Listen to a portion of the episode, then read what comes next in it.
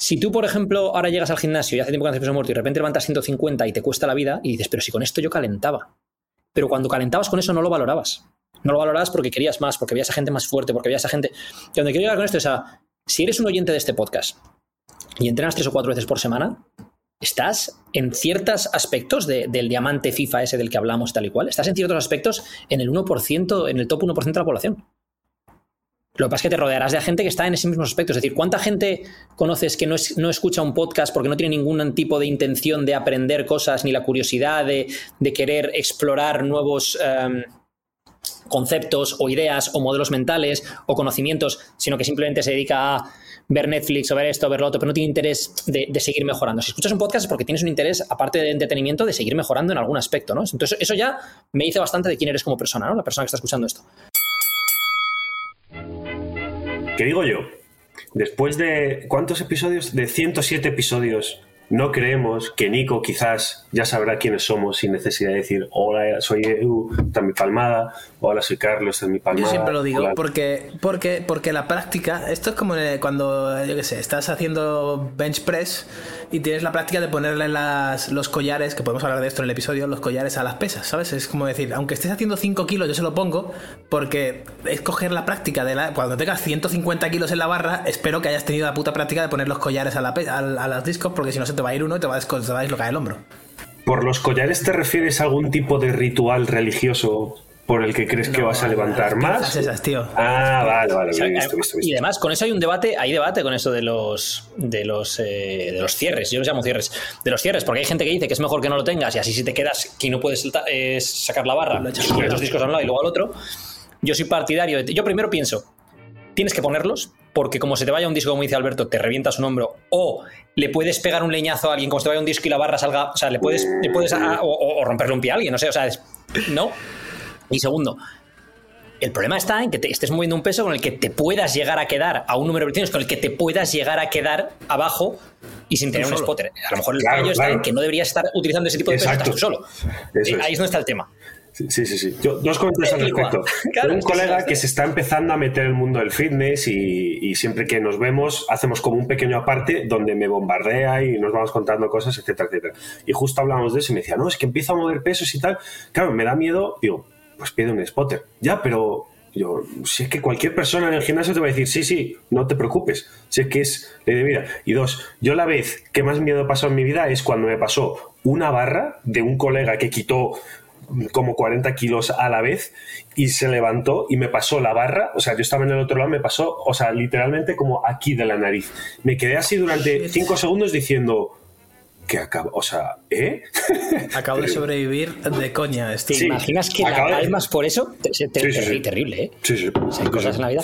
Que por cierto, em, con este tema hay una cosa que también tener en cuenta. Eh, yo he tenido puesto con clientes míos em, que les digo que cuando utilicen peso pesado utilicen muñequeras. Y siempre hay alguien que te dice, bueno, pero no, las muñecas las tengo fuertes, además quiero hacerlo lo más natural posible, solo manejar lo que Y le digo, mira, ¿has visto alguna vez un vídeo en YouTube de alguien que se le cae la barra encima? Digo, sí, digo, ¿sabes por qué se le cayó? Porque le fallaron las muñecas. Porque se puso la barra mal en la muñeca, se la colocó mal por lo que sea, o porque le falló la muñeca por lo que sea. Si tienes muñequeras, la barra no se te va a caer en el pecho. Te puedes quedar tú con la barra en el pecho, te puedes estar. Si tienes muñequeras y la tienes más o menos bien agarrada, no se te va a ir. Que eso también va a agarre cerrado. Porque hay tres tipos de agarre en el, press de banca. Está el agarre abierto, digamos que es el pulgar por encima de la barra. Está el agarre cerrado, que es el pulgar, pues como, engancharías algo si intentas coger alguna rama, el brazo de una persona o lo que sea. Y luego está la gente que pone el pulgar debajo de la barra. Poner el pulgar debajo de la barra o por encima de la barra, mm, se te puede llegar a caer la barra. Ese es uno de los problemas. Todo el mundo, por eso como toda la gente en el gimnasio, siempre, no, yo, yo controlo, yo no sé qué. Pero yo creo que hay un problema con el gimnasio que es que todos nos creemos que sabemos y controlamos más de lo que controlamos y sabemos. La gente no asume que hay fallos, hay lesiones, hay un error de, cualquier tipo porque te has despistado, porque lo que sea, o te puede dar un calambre, o sea, cualquier tipo de cosa, y el gimnasio es una actividad que hecha bien y de forma inteligente es una actividad muy segura, no tiene impacto, si coges los pesos adecuados es mucho más eh, improbable que te lesiones que con otros deportes, etc. Pero si eres el típico que le mete mucho más peso del que deberías, que lo de los eh, collares, eh, cierres y no sé qué, que tal... Ojo, no, que no es un juego, que, no, estás pegándole a una pelota de voleibol. ¿eh? Es decir, abrimos la taquilla. si estás levantando peso de verdad, te puedes hacer daño. abrimos la taquilla, sacamos esa parte que nos pesa en los huevos, que es el ego, lo dejamos en la taquilla, cerramos candadito y a la sala, ¿no? Hemos dicho. Mm, Huevos o varios. Más o menos. Huevos o varios, ambas cosas. Pero es que sabes cuál es el problema. El problema es la competición, ¿verdad, Alberto? Es que lo importante es competir. Lo importante es competir. Chaval. Coño, qué buen segue. Qué buen segue acaba de hacer. No, uf, uf, no veas, colega. Aquí, pero Guardia Civil, Guardia Civil de Tráfico. A ver, carnet de dirigir el tráfico aquí. Eh, es que tenía una cosa antes, antes del colega de competir. Vale, dale. dale y luego nos cuentas lo de tu colega una pregunta, Una pregunta personal. Eh, ¿Vosotros creéis que conducís mejor que la media? Todo el mundo te va a decir que sí, pero la realidad es que seguramente, o sea, bueno, seguramente no, que, por, probabilidad y estadística no, todo el mundo conduce mejor que la media. Esto justo, está claro. justo, porque a mí me pasa que no, yo conduzco muy bien, muy tranquilo, muy seguro, siempre voy a pues, un 20% menos de lo que hay que ir, no sé qué, no sé cuánto, pero aún así siempre tienes la sensación de, nada, esta, esta carretera seguro yo controlo, ¿sabes? Yo tengo un coche más o menos bueno, yo controlo, sobre todo cuando conduces un Mercedes, un Porsche o algo así, que dices, ah, esto está, está construido para ir bien, ¿no? Yo controlo. Y es lo que tú dices, pasa exactamente lo mismo en el gimnasio. Y una polla tú controlas. Te sale una bicicleta. Hay un bache en la carretera que no esperabas. Se le rompe la suspensión al coche porque le puede pasar. O te explota una rueda o lo que sea. Mira en Dubai la cantidad de, ruedas que explotan cada día por el calor, ¿no? Y tú vas a ser tan tranquilo a 100 por hora. hoy he visto, Hoy he visto a, un taxi que ha frenado y el que iba detrás con el Porsche iba mirando al, móvil o a lo que fuera y se lo ha comido, tío. Y, y, ha sido ver cómo el, morro de un carrera se estampa contra la parte de atrás de un taxi. Ah. Ha sido como, no, no. ¿Por qué? No. Pero yo, se lo tomo con mucha calma. ¿eh? Yo he tenido tres, no, no los llamaremos accidentes en mi vida. Ha tenido tres, tres Porsche ha tenido que al míralo. tres. Uno de juguete, otro de Lego. Sí, sí, sí, sí. Otro impreso a la pared en un póster. Em, yo he tenido tres accidentes, pero uno fue un, aquaplaning, un aquaplaning clásico aquí en Madrid, de estas veces que llueve como Dios, y las otras dos veces han sido las dos con Edu, que me he llevado dos retrovisores por delante. No sé si te acuerdas, Edu. Eh, la primera vez que estuvimos en Tailandia.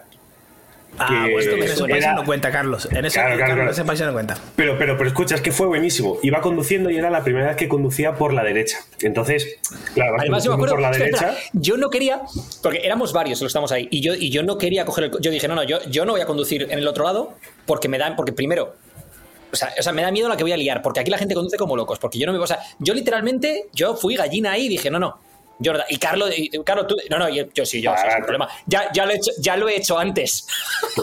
¿Ya lo he hecho antes? ¿Por la derecha? Igual me tiene el piso, yo creo, ¿eh? tiraste el pisto, sí, sí, claramente lo tiraste. es, posible, es posible que no tirase, es posible que no tirase. Yo, ya lo he hecho antes, tal. Ah, a ver, había, había conducido bastante por Italia, que bueno, más o menos. Eh, pero, tú te acuerdas de cómo se da la vuelta ahí en los cambios de sentido. El cambio de sentido es una U en medio de la autopista y la gente tiene que parar para no llevarte puesto. O sea, literalmente tú cambias de sentido. A ver, esto para que la gente lo, vea, los que no están en Tailandia, bueno, bueno, así en general. Primero, se conduce por una autopista, ¿vale? Se conduce por otro lado. Y tú imaginas una autopista que tenga tres carriles en cada lado. Uno yendo hacia un lado, otro yendo en la dirección opuesta, ¿no? Vale no hay una salida de la carretera para hacer un cambio de sentido. Tú de repente, tú tienes eh, la parte esta, quitamiedos en el medio de la carretera, que separa pues, una dirección de la otra, y hay una parte de, que son como 20 metros o algo así, en la cual no hay quitamiedos, y esa parte está para que tú des la vuelta ahí como una U. y tú das la vuelta y te tienen que estar viendo los que vienen por el otro lado y parar en medio de la, de la autopista para no llevarte puesto. Y esto además lo haces al lado contrario al que tú estás acostumbrado a conducir. Yo dije, sí, una, maravilla, Pues nada, voy conduciendo y iba hablando mirando por el retrovisor y lo normal es que si conduces por la derecha te vas poco a poco hacia el otro lado, que es tu lado natural. Íbamos con las dos ventanillas de adelante eh, bajadas y se escucha ¡pam! Y de repente, a cámara lenta veo cómo mi retrovisor entra en el coche, va pasando como deslizándose por la luna delantera y sale por la otra ventanilla y vela por detrás. ¿What? Y ya me quedo así, digo, ¿qué ha pasado? Y, de repente veo que no está aquí, veo que los tailandeses aceleran para ponerse y echarme una bronca, ven que somos europeos o, ven que no somos asiáticos. Ay, perdón, perdón, perdón, tal, no sé qué, no sé cuándo. O sea, deben de tener esa norma los tontos estos. Y la segunda vez fue en Kuwait, eh, cuando nos íbamos a bajar del taxi para ir a entrenar al gimnasio este, al Oxygen que yo me bajé a lo loco del taxi Y de nuevo abrí la puerta y me llevé, y me llevé eh, el, de nuevo el retrovisor de otros taxistas. ¿sabes? El taxista se mosqueó que flipas y nosotros le dimos la vuelta a la tortilla. En plan, es que miras que te pones súper cerca del otro coche, ¿yo qué quieres que le haga? O sea, en plan, fue como en plan. Pero chico, pero dime que se va por el otro lado. ¿Qué me estás diciendo? Claro, tío. y el tío montándonos un pollo, diciéndonos que se lo pagásemos, que no sé qué, qué tal. Nosotros, yo seguro. Insurance, insurance. Y el otro, what insurance? What insurance? Y yo, that's not my problem. Insurance, Me, acabo, me acabo de acordar de toda la imagen esa y a todo esto, como con 40 grados a la, en la calle, o, no sé, bueno, bueno, bueno. Vaya, Vaya situación, es verdad, tío. Podríamos hacer un podcast de historias de viajes, porque está guapísimo. O sea, escuchar historias de otras personas de viaje, de, de este tipo de anécdotas, ¿no? Porque yo, por ejemplo, tengo también alguna por ahí. O sea, es que hay locuras, hay locuras. Entonces, podríamos hacer un podcast solamente de historias de viajes. Mira, yo ahora mismo tengo un par que no, no las voy a contar ahora, pero las dejo ahí, que es la vez que a Vela no le dejaron salir de, de Bali y casi nos quedamos ahí tirados en Bali y por 500 euros, por 500 euros que había que pagar de una multa de una cosa de la de tal. Y, yo, bueno, un jaleo. Y yo casi me tengo que ir en un abuelo, pero luego no sé. Bueno, historia. lo contaré otro día. Y eh, esa vez, esa vez que yo voy a. Eh, ahora con todo el tema de la pandemia hace un par de años, que yo voy a Suecia. Maravillosísimo. Que me dice, me ah, dice Vela que no hace falta, que no hace falta un test ni nada y resulta que no hacía falta un test si era sueco, pero si no era sueco sí lo hacía. Y llego allí y según llego me dice, dame el pasaporte. Muy bien, perfecto. Mira, pues ahora te vas al móvil, te coges el primer vuelo de vuelta, ¿eh? porque si no te quedas aquí a dormir en el, en el, asiento de aquí. O sea que si lo tienes para mañana, fantástico. Si, si te quedas aquí a dormir, si lo tienes para hoy, fantástico y te vas antes. Y yo como, ¿qué? Los suecos... ya lo contaré con más, con más de otro día y cómo no tenía sentido, de hecho, a nivel o sea, a Vela le dejaron pasar, venían a hacerme un test de tal y no les dejaron dejar hacerme el test para ver si realmente. Bueno, pero por, por evitarse burocracia y por no sé qué. No, no, ya has firmado, ya has firmado el papel. Me hicieron firmar un papel. Ah, ya lo has firmado, ya, ya no se puede hacer nada al respecto. En, sueco, en sueco, que entienden muy bien, claro, que, que todos hablamos sueco. Si es que todos nacemos con sueco, es, es el idioma universal. Se hablaba antes que el dinosaurio. O sea, el sueco se hablaba antes que el dinosaurio, tío. Los suecos, sabes que están un poco obsesionados con todo lo yankee, con todo lo americano desde hace muchas décadas, ¿no? Pues han copiado algo. Sí, sí, sí, tienen una, tienen una coña de que son el, el Estado 52 o eso es, que es los suecos y los americanos, cuando es bien, es muy bien. Ahora, cuando es un poquito mal, ligeramente mal, te cagas. Pero te cagas. En fin, eh, Alberto, eh, no leas lo que he puesto en el chat, pero en alto, pero sí internamente. Venga, internamente. Vamos. Y, este es un recordatorio a los dos de que abráis el puto chat, claro. Acabo de verlo. Venga, pues nos vamos al casino y todo al negro, como dice Carlos. Venga. más suave, bien. Esta, está bien jugada, esta está bien jugada. Mucho más gustado, eh, esto viene, eh, quería abrir con esta historia porque vamos a hablar de algo similar sin hacer spoilers de vamos a aunque luego, claro, siempre decimos lo mismo y luego en el título del episodio pone de vamos a somos gilipollas, pero bueno, vamos a seguir usando estas técnicas de marketing y, para nosotros darnos nuestra vidilla. Y vamos a hablar de lo importante es competir junto al peor nadador olímpico de la historia. Yo leí la historia en Twitter de Chapulín Colorit terminado en D, eh, arroba chapulín colorit. No, el, el link. no te creo. Sí, sí, sí, sí. sí. Pero, Se llama arroba chapulín colorit. Claro. Sí, sí. O sea, ese no es el personaje, ese es el Twitter. Ah, no, se llama, se llama Eric, Eric Mousambani. Claro, claro. El. Sí, sí, sí. Vale, estaba flipando, pensaba que era nadador. De hecho, de hecho yo me acuerdo, me acuerdo de este tío y de la, de la sí, sí, sí, sí, sí, yo me acuerdo de este tío. Como para no ¿Te imaginas, ¿Te imaginas que el nadador se llama Chapulín Colorado, tío? Claro, claro. Por eso, por eso te he dicho, no te creo. O sea, es en plan, no me lo puedo creer. Bueno, dicen que el campeón eh, de natación olímpico eh, japonés se llama Yotoko Fondo, ¿no? Y había. Ese no es el de, la apnea. De, de Japón. El, apnea, eso es. Y el subcampeón es Yo casi toco. Eso es. Y había una taekwondista coreana. Eh, ah, tú sigue. Ahora, ahora lo meto. Vale, pues eh, Musambani aparece en escena porque. Mm, vamos a ver cómo hacemos un resumen de esto el Comité Olímpico Internacional aprobó un sistema de cuotas para que los países en desarrollo pues también pudieran participar eh, en, las Olimpiadas, aunque no consiguieran las marcas mínimas. Pues yo que sé, imagínate que participas en bobsleigh. Que imagínate que la, que la marca mínima es 1.10 y tú tienes 3.15 pero te toca eh, ir. Por, ejemplo, es que no quiero hacer spoilers, pero tú imagínate que participas en, en, bobsleigh, en bobsleigh de estos o algún, algún deporte de invierno, ¿no? y ¿Te acuerdas de la peli de los jamaicanos aquellos? sí, te acuerdas de esa peli. Los jamaicanos del bobsleigh, ¿te acuerdas de esa peli? Sí. ¿Qué peli? Pero bueno, es una historia muy parecida. Fíjate que eres de Jamaica, claro, eres de Jamaica y no has jugado en tu puñetera vida al bobsleigh, ¿sabes? No hay, no hay sitio para practicar bobsleigh, pero tú quieres competir en las Olimpiadas de bobsleigh. Bueno, pues deberías tener una opción porque los Juegos Olímpicos son mundiales, ¿no? Vale. Mm. Pues el Comité Olímpico aprovechó, aprovechó para aprobar este, este sistema y a partir de Sydney 2000 se empezó a aplicar este sistema de cuotas en el cual si no dabas con la marca mínima, al menos un atleta de ese país podía cualificarse para, para esto, ¿no? Vale. Pues en Guinea Ecuatorial se dieron cuenta de algo, se dieron cuenta de que, oye, pues si esto es así, metemos a gente que aunque no haya hecho natación en su vida, simplemente den la marca mínima y tenemos un representante en las Olimpiadas de natación, que aunque lo eliminen en las previas, pues mira, hemos tenido un representante en las Olimpiadas, no, puta madre, genial, vale. Y dice el señor Chapulín Colorado del, del Twitter, dice una, una, historia, ¿no? Un ejemplo de una conversación. Vale, tráigame al presidente de la Federación de Natación. Eh, no tenemos, señor presidente. Ah, vaya. Pues venga, tírate a las piscinas y que elijan un representante y me lo trae. Y dice, tampoco tenemos. dice, no va nadie a la piscina y dice que no, que no tenemos piscina, joder. Dice, me cago en la leche. Vale, pues sujétame el whisky con un agua de coco. Espera, te va a enterar. Montó una rueda de prensa y anunció a nivel nacional que iba a hacer una convocatoria que a todo el mundo que se sintiese capaz de competir en unas Olimpiadas se apuntara y que ahí elegiría a los mejores. Así que Eric Musambani con 22 años meditaba en qué rumbo debía tomar su vida. Espera, eh, por favor, que alguien entre. Eh, luego dejaremos este hilo, en, eh, lo encontraréis. Por favor, es que este tuit en concreto, el de el tímido guineano Eric Museo, o sea, el GIF. yo no sé qué es mejor de este, de este, hilo, si los tweets del pavo o las fotos y los GIFs que le está metiendo. Mira ese GIF. Las fotos y los GIFs, sí, sí, sí, son buenísimos. El GIF es espectacular. Sí, sí, sí. El GIF, a ver, voy a dar al play. Esto es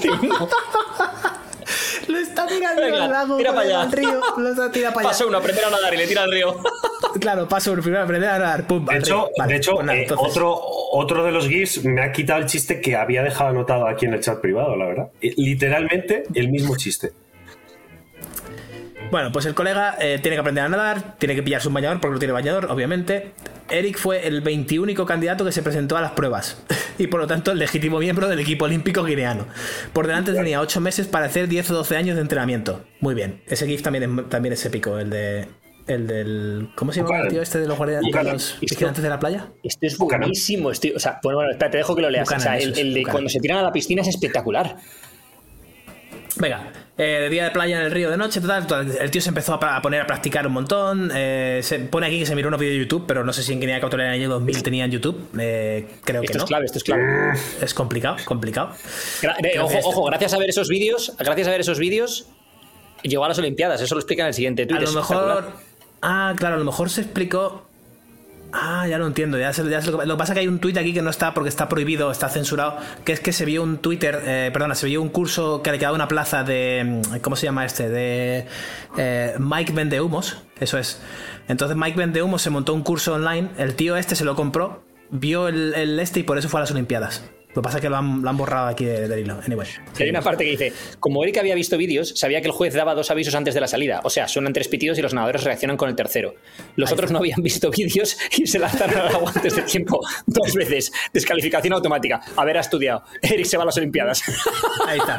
Eric, esto era en la manga, en la manga clasificatoria. Así que Eric nadó la manga clasificatoria ante 17.500 espectadores en el pabellón y varios millones de televidentes en todo el mundo. El tío solo, él solo, porque todos, todos estaban descalificados ahí el tío, pum, pum. Maravilloso. Nadaba como una señora que no quiere arruinarse el peinado, con la cabeza afuera, causando tímidas risas de los primeros 25 metros entre las gradas. Ha sido la única vez en la historia de los Juegos Olímpicos en, el que los socorristas han tenido que currar realmente. Claro, vamos a ver, estamos hablando de una persona que apenas sabía nadar. Claro, claro, claro. Al término de los primeros 50 metros, el joven solo competía contra el ahogamiento mientras luchaba por sobrevivir con cada abrazada. No sentía el cuerpo, me faltaba el aire y pensé que me moría. Y eso sin haberme lanzado al agua todavía, solo compré el tamaño de la piscina. Y te digo una cosa, vaya dos pelotazas que tuvo el tío con ir a las Olimpiadas. O sea, dos pelotazas enormes, dos, digo, ¿eh? pelotazas. A los últimos 30 metros, eh, las, todas las personas vitoreaban a este campeón que a su manera nadó y nadó parando el reloj en la peor marca de la historia de los 200 metros libres. Y eso que él compitió en los 10 metros libres. Qué bueno es el hilo, tío. Eric Musambani se convirtió en el hombre del momento, autógrafos sin parar, no sé qué, le patrocinó Spido, eh, presidió su federación y finalmente entrenador del equipo olímpico de Guinea 21. Ole. Eh, así que concluye aquí nuestro amigo Chapulín Colorido que cuando tengas dudas, lánzate a la piscina y márcate un Musambani y como dice Edu, échale un par de cojones, tío. Me gusta. Ay, casi me hago, se me ha metido el zumito por el otro lado, ¿eh? Por el, cuando bebes y se mete con la risa se me ha ido por el otro lado y casi me hago aquí en, directo. Buenísimo, buenísimo el Musambani. Eh, dejaremos el link al hilo porque, lo como dice Edu, los GIFs son lo mejor de, lo mejor de todo el hilo. te digo una cosa, te digo una cosa. Musambani a lo mejor te parece a ti que estaba perdido allá en las Olimpiadas. El que estaba perdido fue Onedolar ayer. O sea, es que esa historia. Ayer eh, Onedolar ¿Qué ha pasado? iba a protagonizar solo en casa 17. O sea, eh, ¿Ah, maravilloso. Estoy. Tú. Vale. Estoy reunido con Edu.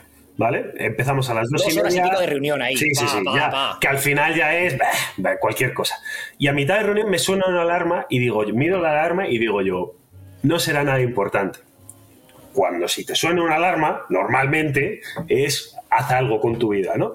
Yo sigo reunión, sigo reunión y de repente me llama un número, digo, sí, lo, lo típico, iba a colgar, lo típico de, "Buah, cualquier, mejor, cualquier cosa. Además lo pone en altavoz y escucho yo lo que dice. Y ya que- Claro, claro. Digo, eh, sé, me dice, soy Marta. Y yo, sé, en plan, no sé quién es. Y me dice, de la escuela infantil. Y yo, ajá. Y me dice, ¿no vas a venir a por Mauro?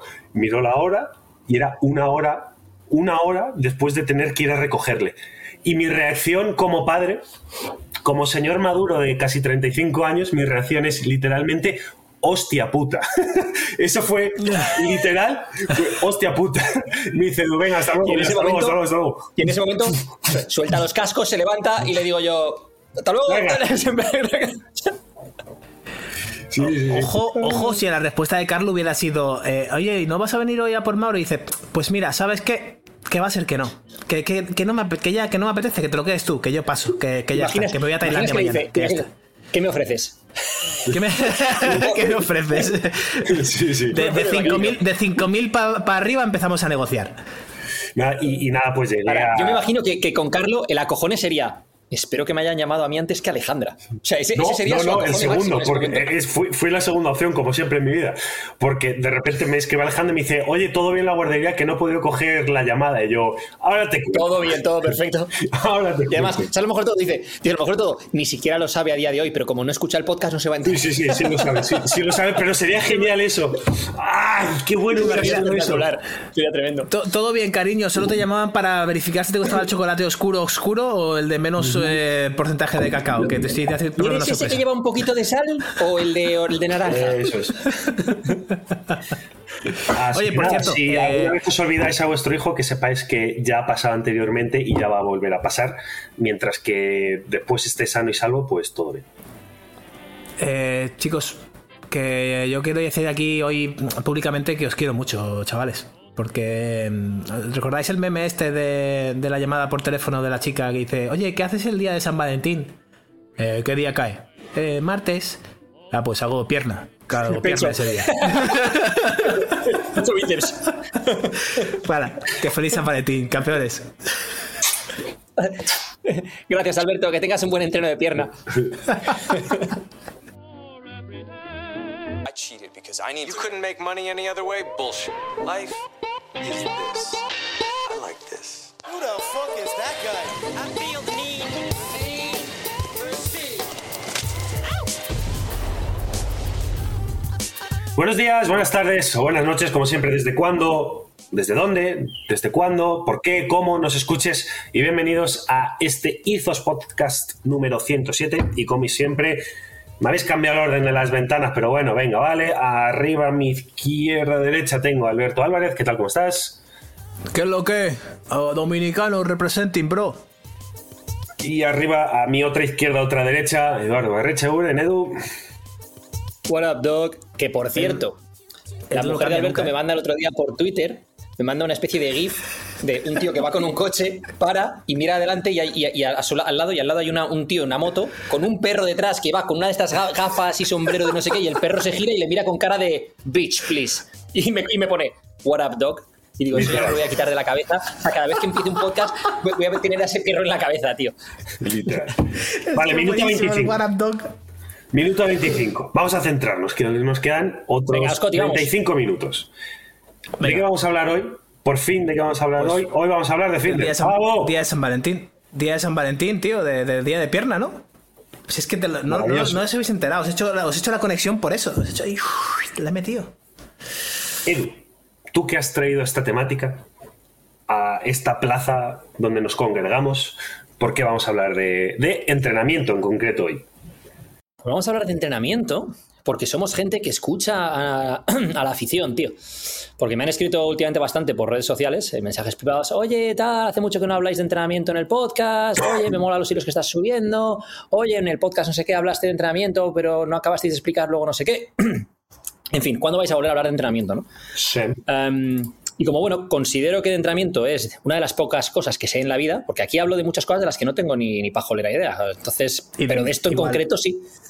Entonces, eh, ya que somos monos con bazooka y mucha curiosidad que hablamos de cualquier cosa, no está mal que de vez en cuando hablemos de algo de lo que de, de hecho sabemos un poco. Entonces, bueno, eh, creo que es buena idea. Y luego me gustó el, el, eh, el cambio de enfoque que le dio Alberto cuando dijo, vale, vale, pero ¿y si lo hacemos hablando un poco, metemos un poquito de historia a esto, o sea, cómo, cómo lo metemos, y ahí pues pusimos nuestras tres cabezas pensantes y dijimos, oye, pues, ¿qué os parece si hablamos de entrenamiento y sacamos, incluso hablamos de metodologías, de rutinas, de cosas concretas, pero a través de nuestra propia historia con el entrenamiento en los últimos años, o reciente, o lo que sea, para también abrir un poco nuestro corazón a nuestra audiencia.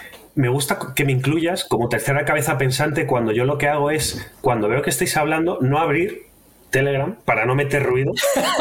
que vosotros dois habláis de los pesados cojones y os, y os pongáis de acuerdo y yo decir alright con eso. Porque como hay una tercera hecho, es- una es- es- persona. fíjate, que si es cierto, fíjate si es cierto que cuando tenemos que ver a qué hora que hace- hacer el podcast o lo que sea, hay muchas veces que se queda ahí colgando en Carlo y Carlo no dice nada y, al- y ya cuando pasa X tiempo, pueden ser horas como pueden ser días, Arroba ya Carlo. le digo yo a Carlo por el- en, en plan, en privado, oye, el, el chat del podcast cuando quieras, ¿sabes? En plan, y llega allí pero- y tiene 27 mensajes no leídos.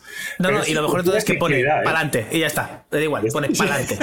Pero escucha, esto es pura efectividad. ¿No, no, no os pasa ese amigo que estáis hablando de una cosa, estáis hablando de una peli, ¿vale? Hacéis cada uno un análisis y llega un tercer amigo y vuelve a repetir lo mismo que habéis dicho vosotros. Y es una de, ya si ya hemos dicho eso, ¿por qué lo está...? Pues a mí me pasa justo lo contrario. Es una de, ya vosotros hacéis vuestras movidas y yo digo que sí y ya está. Edu, en el punto número uno de tu guion pone entrenar siendo padre. ¿Qué es entrenar? ¿O cómo, o cómo gestionas tú entrenar siendo padre? De hecho, el punto número uno de mi guion es el mismo que el tuyo, pero Sí, desde otro enfoque distinto. Eh, yo voy a hablar de eh, pues cómo me ha cambiado los objetivos, qué ajustes he hecho y algunas cosas de las que se habla poco, ¿no? Bueno, para mí, eh, mi hija nació en septiembre, medio de septiembre, y empecé a entrenar en casa sin ir al gimnasio en agosto. Y el motivo por el que lo hice así fue. Había dos motivos. El primero, eh, bueno, no hay un orden, no, no- uno no es mejor que otro, ¿vale?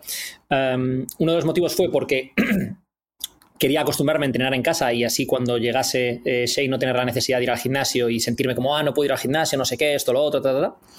Y dos, que en ese punto en cualquier momento te puedes poner de parto y pues, pues también quería estar un poco, pues estar en casa lo más eh, cerca posible de, de- de mi mujer para ver si hoy en cualquier momento lo necesitas, pues nos vamos, ¿no? Y, y bueno, pues empecé a entrenar en casa, cambié, cambié un poco de objetivos, me empecé a preocupar más también del tema de la movilidad, de sentirme ágil, de sentirme más coordinado, más móvil, más joven en general, ¿no? Porque una de las cosas que he notado en los últimos años ha sido, sobre todo cuanto más gym bro eres, por decirlo de alguna manera, menos atlético eres. Tú puedes estar muy fuerte y que se te vea muy fuerte delante del espejo, esto lo que sea, y luego no eres capaz de correr, de moverte, de, cambiar de dirección de un lado a otro, te vas a jugar al baloncesto y tienes el brazo encogido, no eres capaz de jugar al tenis, te vas. Entonces, en los últimos años yo he hecho un cambio de enfoque en el cual he combinado mucho pues el entrenamiento de fuerza tradicional con, he estado haciendo en mi caso más pues boxeo, kickboxing, eh, bueno, Muay Thai en concreto y otra serie de cosas que me mantuviesen ágil, coordinado, em, móvil y demás, ¿no? Em, y bueno, pues eh, mi experiencia como padre hay una parte de la que se habla poco, que no sé si te pasará a ti, eh, Carlos, que es la parte de, por un lado, sentir la responsabilidad de, que quieres estar en forma y quieres tener una serie de hábitos para inculcárselos a tu hijo y para que también lo- lo- los mame en casa, los vea y para que esté orgulloso, ¿no? Que no seas el típico padre em, tirado en el sofá que no hace nada, que no puede jugar con sus hijos y que no, entonces tú quieres darle ejemplo también. Pero hay otra parte que es la de la culpabilidad, que es, me siento culpable cada vez que voy a entrenar, si, si es más tiempo del que, del que debe, o sea, porque es como que te vas, te metes en tu mundo, te, te- te metes en tu historia, te preocupas de lo tuyo y es como... eh, o sea, quiero decir, para la madre es mucho más complicado, sobre todo en estos primeros meses, el poder hacer eso. El poder desentenderse del todo. El otro día me decía Vela, dice, pero tú estábamos, no trabajando, entrenando, y me dice, porque le veo como cara triste y le digo, ¿qué te pasa tal? No, estoy pensando si Shay, que está Shay con su madre, dice si Shay estará, estará bien, si estará llorando, si habrá, si habrá comido, si esto, lo otro. Y me dice, ¿tú no piensas en Shay cuando trabajas? Y digo, ni cuando trabajo, ni cuando entreno, ni cuando, o sea, yo cuando estoy a otra cosa, estoy a otra cosa, lo siento, o sea, estoy, estoy centrado en lo que estoy centrado, ¿no?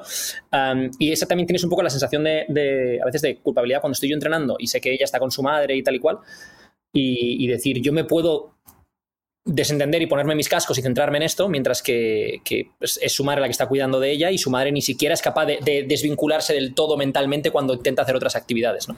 Puedo hacer un pequeño, pequeño, pequeño inciso aquí de, de 30 segundos. El otro día, eh, cenando con Marina y una muy buena amiga mía, descubrí el concepto ese de la habitación blanca que se supone que todos los hombres tenemos, pero que las mujeres no suelen tener. Y me quedé, o sea, se me explotó un poco la cabeza porque después de 34 años creía que conocía bastante bien cómo funciona el ser humano y que las mujeres pues tienen unas preferencias y los hombres otras, y etcétera, etcétera. Y claro, de repente estamos cenando y me cuentan las dos con los ojos así abiertos en plan, joder, es que tú tienes esa habitación blanca a la que puedes ir y centrarte en cualquier cosa o no pensar en absolutamente nada. Y digo, ¿y vosotras no? No, no, no, puedes apagar la mente y decir, coño, pues yo qué sé, estoy en la piscina, o estoy leyendo, estoy entrenando, ya está, estoy pensando en el siguiente movimiento que tengo que hacer. No, ¿sabes? Y me respondieron las dos simultáneamente como en plan, pues claro que no lo tenemos. Y de repente, claro, me puse a investigar, hay una charla de una mujer que lo explica y tal, y tiene relativo sentido. Y es eso lo que tú dices, la pregunta de Vela es, ¿pero tú no piensas en Shade? No, yo estoy centrado en lo que estoy centrado. Tal. Y justo, lo, lo has mencionado y yo, oye, claro, es que es eso. Es como los memes estos de ¿qué estará pensando? ¿no? Que sale el tío ahí en la cama pensando en una movida y la tía mirando. Y por ejemplo, en el caso de Alberto hace dos años, en la curva 16 de Mónaco es en cuarta o en tercera. Plan, o sea, cualquier gilipollez. O, o ese, tiro, ese tiro que falló Jordan en las finales de. Imagínate que en lugar de, de- se, la, se la pasa. Sí, sí, o, Pues o pongo- cosa o pongo esta random. palabra o esta palabra en un párrafo, ¿sabes? Y ya, ya está, está pensando súper súper random. ¿Por qué habrán hecho los pontones así en Aston Martin ahora? Y, estás ahí todo serio pensando en tu movida, ¿sabes? Y la otra está pensando, eh, estará pensando en otra, o estará enfadado por esto que he dicho antes, o esto. Y tú estás, tú a saber pensando en qué, que no tiene nada que ver.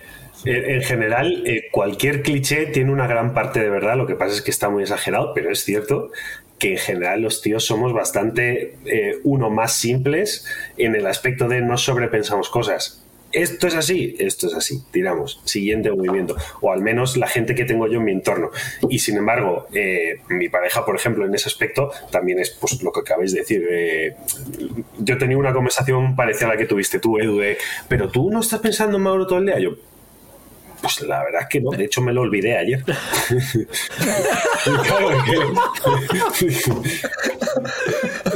Ay, Dios mío. Ay, Dios mío. Ay, Dios mío. Dice, no, pero además es, es- no podría, es que no podría ejecutar las cosas que tengo que ejecutar. Y yo lo hablaba, lo hablaba de esto con Bella ayer, dando un paseo, y lo entendía ella, ¿no? Y le decía, claro, es que. Es que no podrías cazar, si no. O sea, tú, tú pi- o sea, tú piensas, eh, si nos ponemos en plan ancestral, ¿no? Claro. Y esto no sé si comenté también con Carlos el otro día. Um, Tú imagínate época de, la- de las cavernas y tal. Pues eh, las hembras se quedaban cuidando de, de la cueva y, y, eh, encargándose de hacer las pieles y de la, de la comida y lo que sea, y los machos se iban a cazar mamuts y lo que fuera, ¿no? Claro, si estás intentando cazar un mamut, no puedes estar pensando en si eh, las crías que tienes allí en la cueva o si es que la piel esa de no porque, porque te vas, o sea, porque no, la- no lo cuentas. Entonces, yo lo que pienso es, una de dos, o, o de por sí genéticamente los, los machos están creados de esta manera porque si no, no hubiéramos sobrevivido, o los que no eran así no sobrevivieron y, no, y, no y sus genes no llegaron hasta ahora. O sea, los, los que, los que se quedaban mientras iban a cazar al mamut pensando en lo que pasaba en la cueva, esos no, no sobrevivieron al mamut o al... Sí. eh, tigre o dientes sea. de sal o a lo que fuera, ¿sabes? Entonces, hay una parte ahí que, que, bueno, que yo creo que es que sí, o sea, en ese sentido. Primero, que somos más simples. Segundo, que yo creo que es que somos muy task-oriented los hombres, ¿no? O sea, muy centrado en, en- en una tarea en concreto. Entonces, cuando estás en una tarea, es la tarea. Y, y tu mundo es la tarea. Y, y hay que hacer esa tarea o lo que sea. Entonces, que eso puede ser una tarea real, como puede ser trabajo, esto, lo otro, ta, ta, ta. puede ser estar en el gimnasio, puede ser jugar un videojuego, puede ser lo que sea. Pero en- cuando estás en eso, estás en eso. En resolver el problema, hacer la tarea. Podríamos traer un día a Bela o Ale para hablar de entrenar como madre. También, para que nos dé la otra parte, la otra perspectiva. Makes sense. Este tío O lo que quiere chica, es jaleo. no pasa nada, este no pasa este nada. quiere jarana, este aquí quiere, quiere otra- aquí que haya ahí. No, no, no, quiero, quiero ser útil, porque claro, a lo mejor escucha los tips de, de, de Carlo a alguna mujer y dice, sí, sí, pero claro, yo no puedo desconectar. No, no puedo tú, aplicar. O yo no sé qué, no sé. No lo puedo Ah, claro, aplicar, eso es. 100%. Eh, Edu, además, cuando empezaste a entrenar en casa, eh, empezaste a coger, o sea, dentro de que era un entrenamiento bastante minimalista, empezaste a coger un montón de cosas que eran el palito aquel del suelo, tal. Cuéntanos un poco cómo fue ese tipo de Sí, entrenamiento. sí, o sea, estuve, estuve haciendo bueno, muchas cosas, ¿no? Lo de, lo de la pelota de tenis con la pared, que le llega a dar como 30 toques. O sea, le pegas a una pelota de tenis de enfrente de una pared, rebota y le vuelves a pegar, rebota y le vuelves a pegar. Entonces es un juego de coordinación. Sí, o sea, es, es- es coordinación. Eh, ¿Cómo se dice, tío? Hand-eye coordination. ¿Cómo se dice eso en castellano? Ojo, mano, Bueno, no, ojo. De ojo, Ojo mano. mano, coordinación, sí. Entonces, eh, ojo mano, ¿qué coordinación tiene? Que entonces tenías que coordinar lo de la pelota con el esto. Luego también hacía, eh, pues con, estuve con lo de la cuerda también, que me vino muy bien a nivel de movilidad de hombro y, de, y también de timing y tal y cual. Estuve, pues tenía una cosa de un palito que andabas encima de él con los pies, que daba también equilibrio y trabajaba la musculatura de los pies. También una cosa, un... em, balance board, o sea, estuve con muchas cosas que eran como muy como juegos, entre comillas, pero que lo que hacían era testear tu coordinación, tu, tu, eh, movilidad en algunos casos, tu, y otra serie de cosas, ¿no? Y luego, pues haciendo trabajo junto con, con Elías, um, de Movement eh, Practice La Coruña, a Coruña, me estuvo ayudando y, con la planificación y estuvimos trabajando pues eh, desde habilidades como muscle ups, eh, el pino, flexiones en pino en una pared, eh, hacer volteretas laterales hacia un lado y hacia otro, que por cierto hacia la derecha a guay, hacia la, hacia la izquierda es terrible, pero, pero lo vas cogiendo, o sea, es, vas aprendiendo, que eso es interesante, ¿no? Cómo se va adaptando rápido todo. Y, bueno, también estar una temporada alejado del gimnasio me hizo redescubrir mi amor por el entrenamiento de fuerza, porque me hizo echar de menos levantar barras y echar de menos entrenar como yo solía entrenar.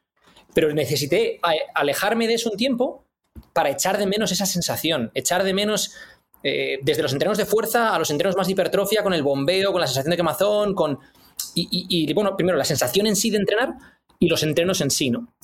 Entonces, eh, bueno, yo creo que esto de- del entrenamiento, sobre todo cuando llevas tanto tiempo como yo, que llevo ya 20 años, empecé a entrenar en 2003, am, tienes rachas, ¿no? En las que te gusta más o te gusta menos, porque tienes unos objetivos, tienes otros, ya estás de vuelta de todo, entre comillas. Entonces, es, es, es un poco, yo creo, ojo a lo que voy a decir ahora, ¿eh? Es un poco como las relaciones personales, ¿no? Em, tú puedes tener, por ejemplo, una pareja o, o incluso amigos que los has tenido durante 20 años y no siempre ha sido todo maravilloso. Tienes mo- momentos en los, que, en los cuales pasas más tiempo con esa persona o pasas menos, te apetece más compartir cosas, te apetece menos, tal, y luego tienes que redescubrir, o, es tu trabajo el redescubrir ese, esas cosas en común y, el esforzarte por ello, pues con el gimnasio es un poco, un poco lo mismo, ¿no?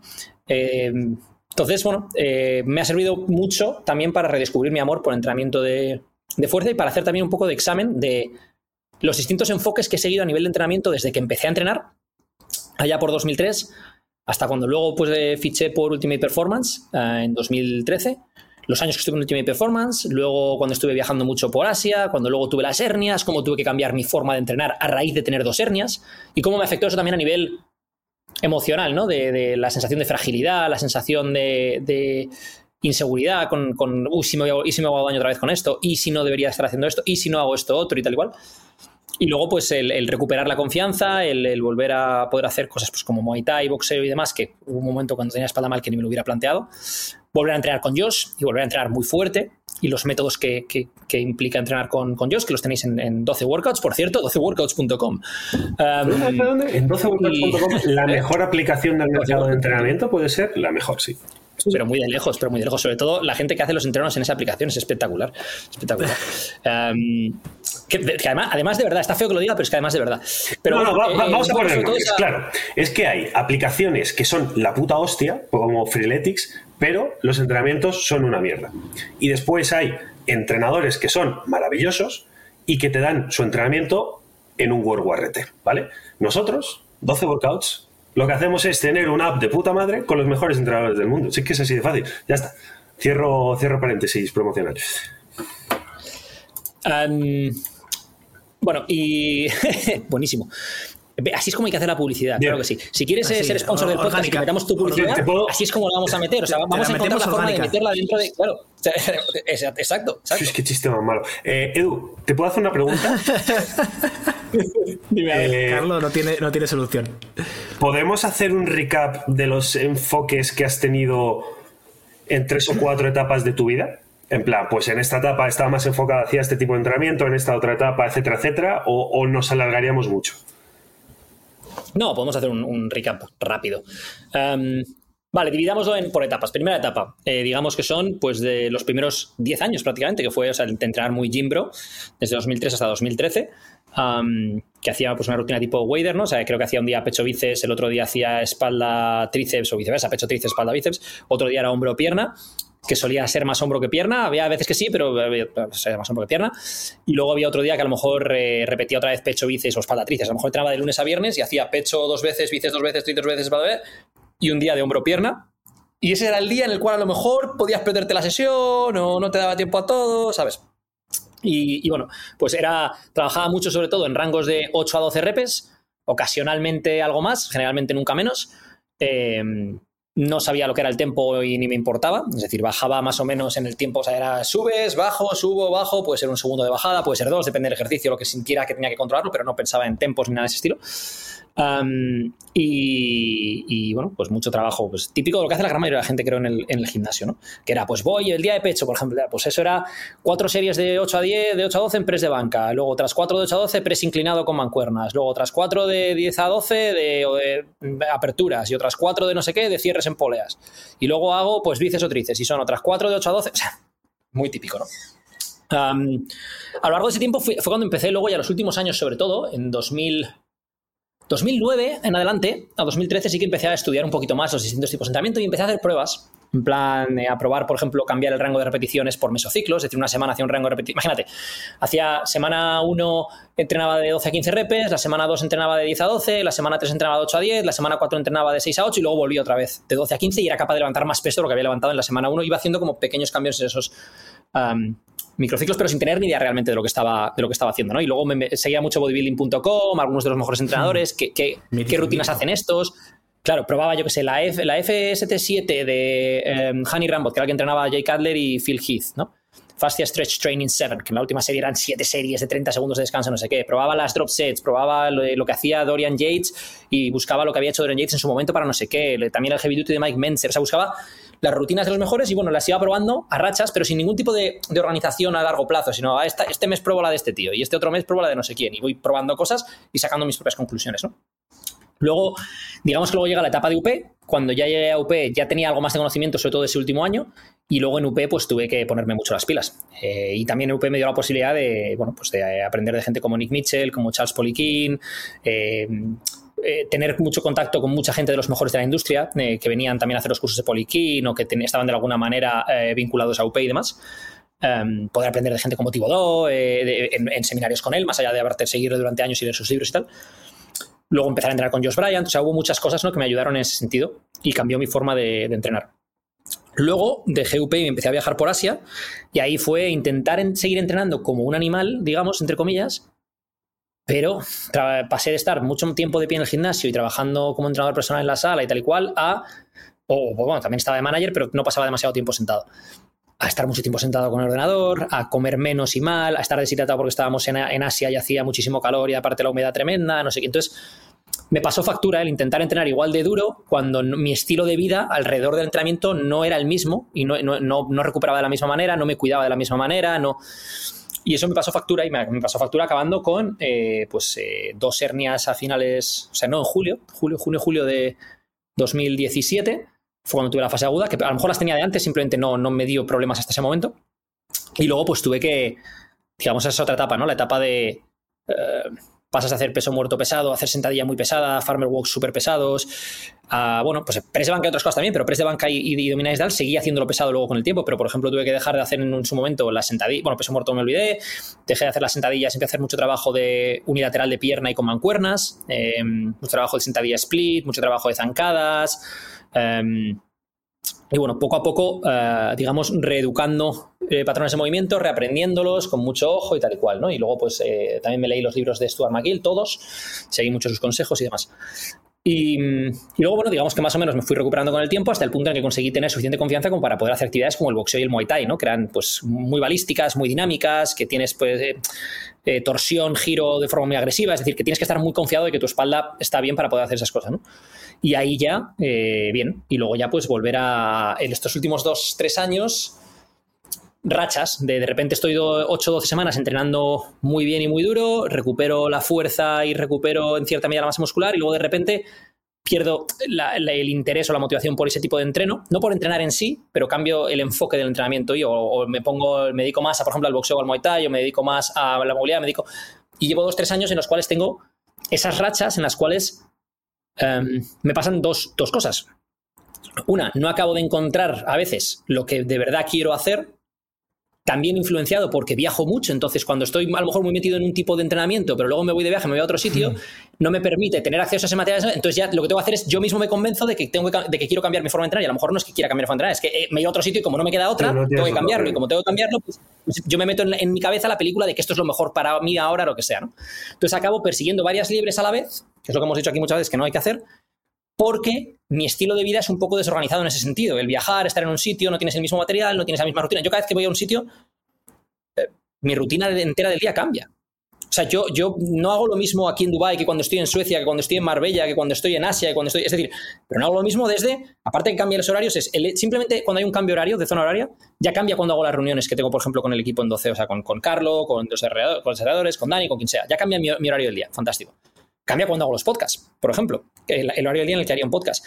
Cambia cuando leo, o cuando estudio, o cuando entreno, o cuando todo el día se, recoloca de entrenar en un sitio entreno a las 7 de la tarde y en otro sitio entreno a las eh, 10 de la mañana y en otro sitio entreno a la 1 de la tarde y en otro sitio eh, salgo a pasear por la mañana y en otro sitio lo primero que hago por la mañana es leer y en otro sitio lo primero que hago es pasear al perro y en otro sitio- entonces cada vez que me voy a un sitio nuevo aparte de que tengo diferente acceso a material distinto tengo di- diferente em, capacidad para comer determinadas cosas tener más control sobre lo que como lo que no y qué tipo de comida es tal y cual y tengo em, distintas ventanas temporales en las que puedo entrenar con distinto material disponible para hacerlo. Entonces, te reorganiza mucho y no eres capaz de seguir una rutina como, como, como Dios manda, como, como a mí me gustaría, o como las que ponemos en 12 workouts, durante suficiente tiempo para ver los resultados que te gustaría ver. Y esto es, entre otras cosas, lo que me ha llevado a, de nuevo, a redescubrir mi amor por el entrenamiento de fuerza. O sea, el decir, oye, que es que quiero estar seis meses siguiendo un plan como los que hago de no sé qué, como ta, ta, ta, y recuperar otra vez estas sensaciones y volver a esto y volver a y luego ya hacer otras cosas, pero quiero estar seis meses haciendo esto. Ahora mismo salivo pensando en barras y discos de Leico. No sé si me explico.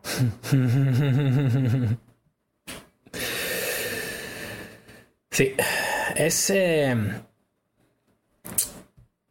es- Estaba escuchándote decir lo del, tema de viajar y que pierdes la rutina tal y cual, y muchas veces yo, in- yo intento replicar lo que hago en cualquier parte del mundo, en otra parte del mundo, y es imposible. Por ejemplo, estoy en la República Dominicana y eh, lo primero que hicimos fue apuntarnos a un gimnasio. Eh, ayer mandé un email, antes de ayer, sobre, sobre esto, ¿no? Que es si siempre vives tu vida como si fueras un turista, al final los ojos con los que ves el planeta son totalmente distintos a si crees que eres el residente en el sitio allá donde vas, ¿no? Entonces, si eres residente, tienes que buscar una lavandería, tienes que buscar un supermercado cercano, tu centro de salud, tu gimnasio, tal, para crear una rutina de tu vida porque vives allí, ¿no? Tienes que pagar tus impuestos, tienes que hacer un montón de cosas, ¿no? Sin embargo, si vas como un turista, vas viviendo la vida un poco de menos de forma menos consciente y esto cuando has dicho lo de lo de me cuesta tener la misma rutina en todos los sitios me he sentido súper identificado y seguro que a Carlos también le pasa cuando se va aunque sea un fin de semana de a no sé dónde dejas de poder jugar al tenis en tu sitio dejas de poder entrenar de tu forma dejas de, un montón de cosas que eso luego tiene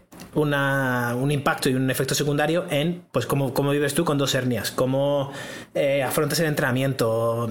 Yo por ejemplo a mí me duele mogollón la parte del pubis tengo una pierna más alta que otra 3 centímetros y medio con lo cual es significativo. Si hago un peso muerto muy pesado que es lo que me gusta entrenar a mí me gusta entrenar muy pesado pero claro si pierdo lo que tú dices la constancia de la rutina de entrenamiento y voy de rutina en rutina porque me convenzo también de que de- debo hacerlo cuando no debería hacerlo Luego simplemente intento volver a mi peso muerto de, yo qué sé, 150, 160, 170 kilos. Muy bien, lo consigues. Y estoy luego tres días en la cama con un dolor de pubis y testículos que flipas. Y es porque me he jodido los nervios, me he hecho. O sea, no deberías haber hecho eso. ¿Cómo adaptamos eso y cómo hacemos que la vida sea un poco más divertida eh, con el entrenamiento metido por dentro? Es que he visto a Carlos, cuando has hecho los testículos, se ha acercado Carlos al micro como para decir algo y luego, y luego se ha quedado ahí y se, y se ha ido Sí, se ha quedado- se ha quedado- No, no, no, no, no, no voy a decir nada, no voy a decir nada. Eh, No sabes lo que es un dolor de huevos de postentrenamiento. O sea, es una es que te deja invalidado en la cama. O sea, totalmente. He hecho, escucha, he hecho taekwondo durante 20 años. Eh, dolor de testículos. Otra cosa, dolor de testículos. Pero tienes experiencia. La, la- la- la coquilla que debes ponerte en cada entrenamiento y dices tú, ¿para qué voy a poner coquilla así? Total. No me van a dar ahí, siempre. Eh, Sí. Una de las cosas de las que lo peor querías de hablar. es que te pongan un codo y pegar con un empeine en un También. codo. Eso es lo peor de taekwondo, pero muy de lejos. ¿eh? Ah, Pero eso, pero eso ya lo asumes, que, que va a pasar y ya está. Y además no hay forma de evitarlo. Sin embargo, la coquilla es, te estás agarrando los huevos en el suelo del dolor y diciendo, pero ¿por qué no me la he puesto? ¿Por qué? Eh, eh, querías hablar tú, Alberto, de- del aprendizaje después de 12 años de entrenamiento, empezando por una gran fase de pérdida de grasa. ¿Qué, nos quieres contar de, esa etapa? Claro, es que yo empecé, yo empecé a entrenar por motivos muy distintos. O sea, yo empecé a entrenar por perseguir un, un mero objetivo, que supongo que mucha gente escuchando esto es por lo que habrá empezado a entrenar o por lo que esté considerando empezar a entrenar, que es, ah, tengo el objetivo de perder X kilos para mi boda, o tengo el objetivo de perder no sé cuántos kilos porque el doctor me lo ha dicho, o tengo el objetivo de perder kilos porque me veo muy mal, ¿no? Que es lo que me pasaba a mí, todas esas menos la boda. Eh, entonces, empecé por perseguir, el- dice, dice Edu que, la boda... Para- bueno, bueno, o para poder en algún momento poder casarte. Sí, eso es. pues- Yo me pues estoy- para, ponerme, para ponerme en el mercado, ¿no? Básicamente. Eso es, eso es, Yo me, es. estoy acordando, yo me estoy acordando de una historia que nos contó Alberto de una señora mayor, ahí una vez andando por Puerto Banús. ¿eh? ¿Eh? Una ¿Eh? señora una mayor novia mayor que tenías. Una, ¿La una novia mayor que tenías, nos lo con- Sí, sí, sí, sí. Con esa te hubieras Ah, casado, vamos. Esa. En ese momento que eras un pipiolo, en ese momento que eras un Claro, pipiolo, un vamos, pipiolo, lo- fir- firmas. ¿dónde vamos? Firmas aquí. Vamos. pipiolo total. Ahora mismo me viene y le digo, good luck, vamos a comer La baklavas y pasión está. turca. Es más, ahora mismo tiene es. 65 esa mujer, o sea, que está feísima. Seguramente, Está feísima. seguramente, está feísimo. está desfasado. Bueno, ahora, ahora tendría más sentido, ¿no? Porque si está. for- eh, bueno, eh, no pasa nada, que me velo, un tupido velo. un tupido velo. Entonces, claro, tú empiezas por un objetivo. Consigues el objetivo porque perdiste 60 y pico kilos, con lo cual podemos decir que estaba consegui- eh, objetivo conseguido, pero aún así sigo entrenando. Entonces, la, la cuestión aquí es por qué he seguido entrenando. Y el por qué he seguido entrenando es por un montón de cosas, porque creo que muchas veces vemos el, el músculo como un, eh, un trozo de carne, vamos a, vamos a hablar de forma explícita, que, que se hincha y que al entrenar se queda estéticamente bonito y no sé qué, ¿no? Y, y de- ya está, ya está, ya está Edu, ya está Edu haciendo cámaras en su cabeza. Dice, un trozo que de somos- carne que se hincha. que tal? Es, que, es, que, es, que, No. es que está feísimo esto, es que está Claro, feísimo. claro, Yo- es yo- tu mente, no, no es- no es consigo- mis no son mis palabras, es tu mente. Claro, claro, claro. mente. Yo, Claro. yo en este caso, en los últimos Sí, sí, años sí, he sí. conseguido pasar por encima de los chistes de polla. Yo, yo ya estoy. He hecho tantos, me han pasado tantas pollas. Yo es más- que no. ¿Sabes lo que pasa? ¿Sabes lo que pasa? Que yo además me pongo a hacer aspavientos sin decir nada, intentando calentar a Carlo para que diga algo. ¿Sabes? O sea, es en plan, yo intento sin yo decir nada a ver si Carlo entra, pero no. Bueno, que se te hincha, Bueno, pues- se te hincha la carne. Se me hincha la carne, claro. Entonces creemos que lo hacemos por eso, pero hay una parte mental, hay una parte hormonal. O sea, el músculo manda también señales a tu cerebro y viceversa, de, adaptaciones que tienen sentido y que, y que te hacen vivir con más longevidad. O sea, hay un par de. hay un montón de cosas que te hacen sentir de cierta manera que solamente con los años y cuando mantienes ese entrenamiento vas progresando, vas aprendiendo un poco más, como dice Edu, en vez de hacer cosas simplemente porque más o menos tienen sentido, te informas sobre ello y dices, vale, ¿cómo puedo hacer una, una sobrecarga progresiva de esto? ¿Qué significa? ¿Cómo puedo diferenciar ligamentos de músculos? ¿Cómo puedo cuidar a los ligamentos mientras desarrollo el músculo? Porque uno se adapta más lento que el otro, todo esto, ¿no? Como los tendones, etcétera. Vas aprendiendo esas pequeñas cositas y luego ya te metes en el maravilloso mundo del cerebro y dices, hostia, uno, me siento mucho mejor los días que entreno y, lo- y cuando llevo una rutina constante durante semanas con, al entrenar. Y, abres Google y dices, ¿por qué pasa esto? Y empiezas a investigar. Venga, pues en mis datos libres, ¿por qué, ¿por qué ocurre esto? Ah, pues resulta que pasa esto y que tenemos ciertas adaptaciones o no sé qué, que soltamos ciertas hormonas, que el entorno es distinto, no sé qué. Y te empiezas a dar cuenta que trabajas mejor, te relacionas mejor, eh, te ves mejor, con lo cual tu autoestima es mejor, con lo cual actúas mejor con la gente que te rodea, lo que hace que tu autoestima sea mejor todavía. Es, es como una rueda enorme de bondad hacia ti y hacia los demás que hace que entrenar sea fácil de mantener con esas pequeñas cosas que Edu comenta. Pues cuando viajas es una putada, cuando dejas de entrenar porque hay hay un periodo de pico de estrés o de trabajo muy grande luego te arrepientes a las cuatro semanas de haber parado, de haber sola- solamente hacer flexiones o lo que sea, lo mínimo. A mí me pasa personalmente. Luego vuelves a levantar pesas en el gimnasio pesado, ¿no? Que dice Edu, de- desconectas un poco de eso, vuelves y dices, joder, ¿cómo echaba esto de menos? Me va a costar otras cuatro semanas volver a, recuperarme. ¿Por qué leches lo dejo? ¿No? ¿Por por qué abandono? Y muchas veces el por qué abandono es porque no te das cuenta de lo bien que te sientes cuando lo haces. Y para eso Ayuda simplemente el llevar un, un journal de entrenamiento, un apuntar tus sensaciones o simplemente contarlo con tus colegas o con tu pareja o con tu entorno, decir, joder, qué bien me siento, qué bien me siento, qué bien me siento. El reafirmar esas sensaciones, esos pensamientos hacen que veas el entrenamiento como algo no solo a largo plazo, sino como un juego infinito. Esto es para siempre, esto nunca va a terminar hasta el día en que te mueras y ya está. Este episodio está patrocinado por Programa 12. ¿Llevas tiempo queriendo perder peso? ¿Crees que te ha tocado tener sobrepeso y no hay nada que puedas hacer al respecto? ¿Estás harto de intentarlo y solo oír el típico deja los carbohidratos, mátate a correr, el problema es que no bebes leche de pantera de Etiopía? Programa 12 tiene la solución. Con más de 3.500 clientes en los últimos años puedes estar seguro de que hemos trabajado con gente como tú. En Programa 12 recibirás las herramientas y el apoyo que necesitas para por fin ver esos resultados que tanto tiempo llevas buscando. ¿Te pica la curiosidad o eres de los que vas a seguir poniendo excusas? Entra en programa12.com y descubre si es para ti. A la hora de hacer la compra, utiliza el cupón HERMANE para conseguir un 10% de descuento. ¿Sabes qué pasa? Esto que has dicho antes, por ejemplo, del tirar pesado, ¿no? Tú a lo mejor imagínate que en un momento de tu vida estabas tirando sin problemas 180 kilos en peso muerto, ¿no? Hacías, imagínate, series de tres incluso. Y en ese momento no te sientes fuerte, porque siempre crees que vas a ir a más. Y porque siempre, hoy en día, sobre todo con las redes sociales, te estás comparando con gente que es más fuerte, porque, porque en las redes sociales es muy fácil verlo. Es decir, tú hace años, cuando yo empecé a entrenar, ibas al gimnasio y había pues el fuerte del gimnasio y lo que sea, y a lo mejor si ibas otro día a otro gimnasio, el fuerte del gimnasio, pero tú no podías ver lo que hacía el mejor powerlifter del mundo, ni lo que hacía Chris Bumstead, ni lo que hacía no sé quién, ni lo que hacía el otro. ¿no? Entonces no tenías esa comparativa. Entonces, cuando estabas en forma, apreciabas estar en forma de una manera mm, creo que mucho mayor que, que lo que ocurre hoy en día, ¿no? Que es, si tú te vas comparando siempre con gente que te inspira y a la que admiras, está muy bien, pero a lo mejor el problema es, primero, que no, no eres feliz del todo debido a eso y tampoco valoras tus esfuerzos. ¿A dónde quiero llegar con esto? Si tú, por ejemplo, ahora llegas al gimnasio y hace tiempo que haces peso muerto y de repente levantas 150 y te cuesta la vida y dices, pero si con esto yo calentaba. Pero cuando calentabas con eso no lo valorabas. No lo valorabas porque querías más, porque veías a gente más fuerte, porque veías a gente... Y donde quiero llegar con esto es a, si eres un oyente de este podcast y entrenas tres o cuatro veces por semana, estás en ciertos aspectos de- del diamante FIFA ese del que hablamos tal y cual, estás en ciertos aspectos en el 1%, en el top 1% de la población. Lo que pasa es que te rodearás de gente que está en ese mismo aspecto. Es decir, ¿cuánta gente conoces que no, es- no escucha un podcast porque no tiene ningún tipo de intención de aprender cosas, ni la curiosidad de, de querer explorar nuevos em, conceptos o ideas o modelos mentales o conocimientos, sino que simplemente se dedica a ver Netflix o ver esto o ver lo otro, pero no tiene interés de, de seguir mejorando? Si escuchas un podcast es porque tienes un interés, aparte de entretenimiento, de seguir mejorando en algún aspecto, ¿no? Entonces, eso ya me dice bastante de quién eres como persona, ¿no? La persona que está escuchando esto. Si además entrenas tres o cuatro veces por semana, probablemente no solo estés en mejor forma que la gran mayoría de la gente, no que la gente necesariamente que tú ves en el gimnasio que ves en Instagram, sino a nivel poblacional, a cuando te vas a la playa en verano y ves a la gente en la playa. Porque cuando tú vas al gimnasio todo el mundo está en forma y te crees que, que, joder, es que no estoy tan en forma como debería, pero luego vas a la playa en verano y, y en forma hay tres de cada 100. Entonces es que la gente que va al gimnasio no es representativo de la población general. A no ser que la forma Entonces- redonda se cuente como en forma, que entonces también hay mucha gente en forma. Que también, también.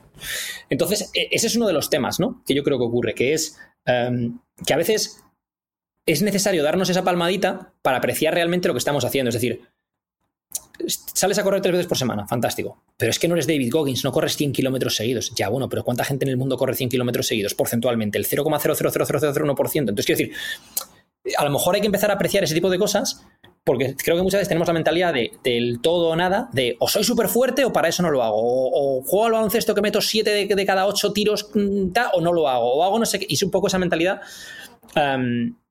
que, yo creo que no es positivo ni a la hora de ser feliz, ni a la hora necesariamente de reforzar esos hábitos, ese proceso. O sea, yo hay una frase que me habéis oído decir varias veces que es los hábitos que te llevan a conseguir tus objetivos son más importantes que esos objetivos. Y un ejemplo es lo de Alberto.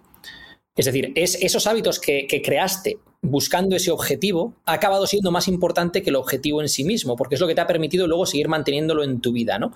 Es un poco lo que le pasa a, a Carlo con el tema de, de, y esto lo hemos hablado y me imagino que entrará a hablar de ello ahora, con el tema del entrenamiento eh, siendo padre, ¿no? El, el punto en el cual no valoramos cosas como que para desestresarte necesitas jugar al tenis, al baloncesto o ir a entrenar, ¿no?